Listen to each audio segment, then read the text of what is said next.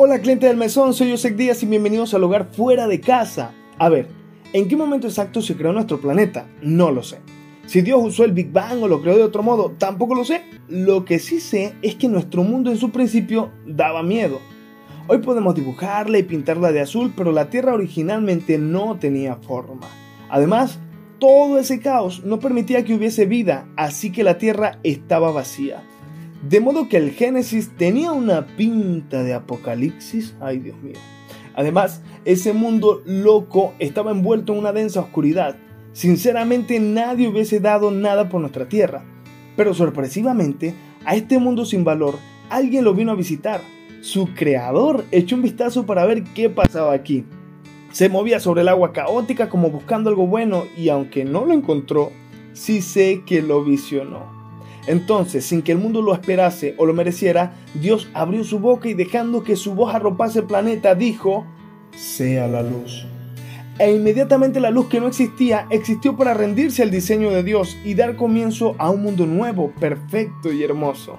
Uno podría imaginar que el mundo se formó con un enorme esfuerzo físico de Dios, que se recogió las mangas, usó cascos y lentes de seguridad y que apretaba los dientes cada vez que intentaba crear algo.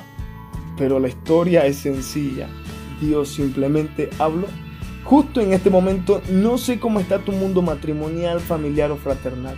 Tal vez tus relaciones con los que te rodean están desordenadas y vacías. Incluso hay personas a las que ya damos por perdidas. Puede que el orgullo nos sostenga un poco, pero la verdad a todos nos afecta perder la posibilidad de tener un lindo mundo con cada relación que valoramos. Luego, al querer arreglar las cosas, resulta que las complicamos mucho más por intentar forzar lo que no se debe. Los mundos que están en el caos ya están lastimados y esos corazones lo único que necesitan para sanar y revivir son palabras. No dejes que la intuición diga lo que tú debes decir. Tampoco dejes intermediarios a las palabras que debe dar tu corazón.